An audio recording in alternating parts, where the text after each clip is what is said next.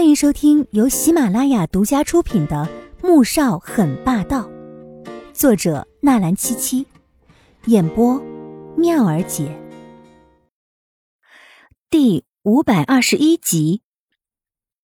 可是等待的时间却是格外的漫长，他紧盯着电梯上升的数字，在几次失望之后，终于停在了他所在的楼层。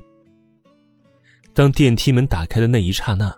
看到男人从电梯里面快步走出来，黄天武猛地扑了过去。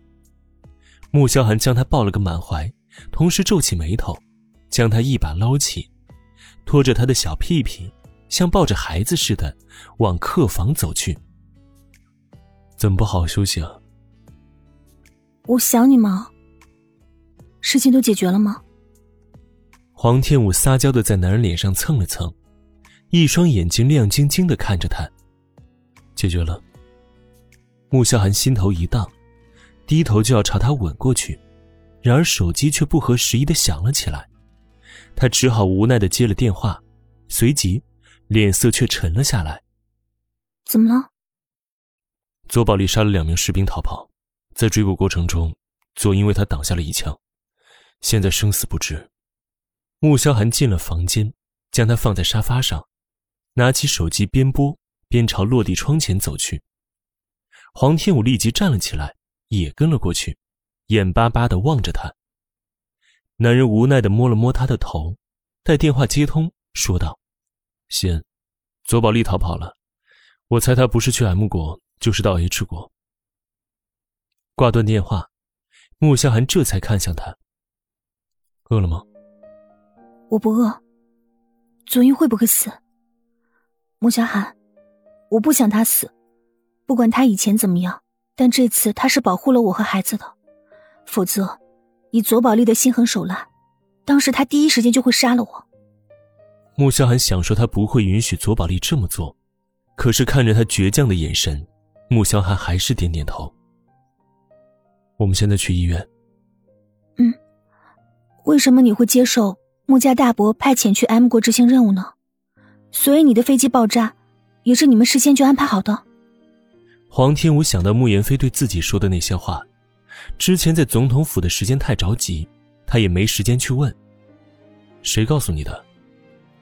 二少啊，你不打电话给我，我又做了一个噩梦，我梦到你浑身是血的躺在海上，还被大鱼一口吞到了肚子里去，我害怕，担心的睡不着，吃不好的，又打不通你的电话，我就只好去问春城那边。黄天武十分委屈的说道：“他就是要让穆萧寒内疚，这样，以后他在做什么危险的事情的时候，一定会先想到他和孩子会不会担心难过。”果然，穆萧寒听了之后，心里阵阵难受。以后再也不会了。将他抱进怀中，吻了又吻，心里却在想着，穆言飞倒是很会甩锅。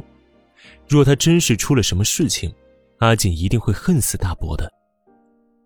黄天武许是太害怕了，一点不像平时那样害羞，反倒紧紧的抱着男人不肯撒手。穆萧寒仰头直叹：这小东西如此热情，可偏偏他只能看着吃不得，还真是令人扼腕。到了医院，黄天武看到手术室门口站着几把抱枪的士兵。以前每天在墓园入口都可以看到的画面，此刻却让他产生了阵阵心悸。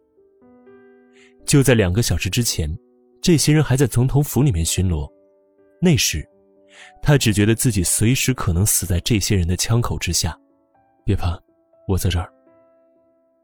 穆萧寒感受到他的害怕，将他护进臂弯之中，低声安抚着，心里却自责不该让他陷入危险当中。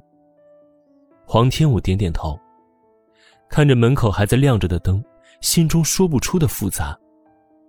政变之前，他还痛恨着左印，可今天，他毫不犹豫的挺身保护了自己。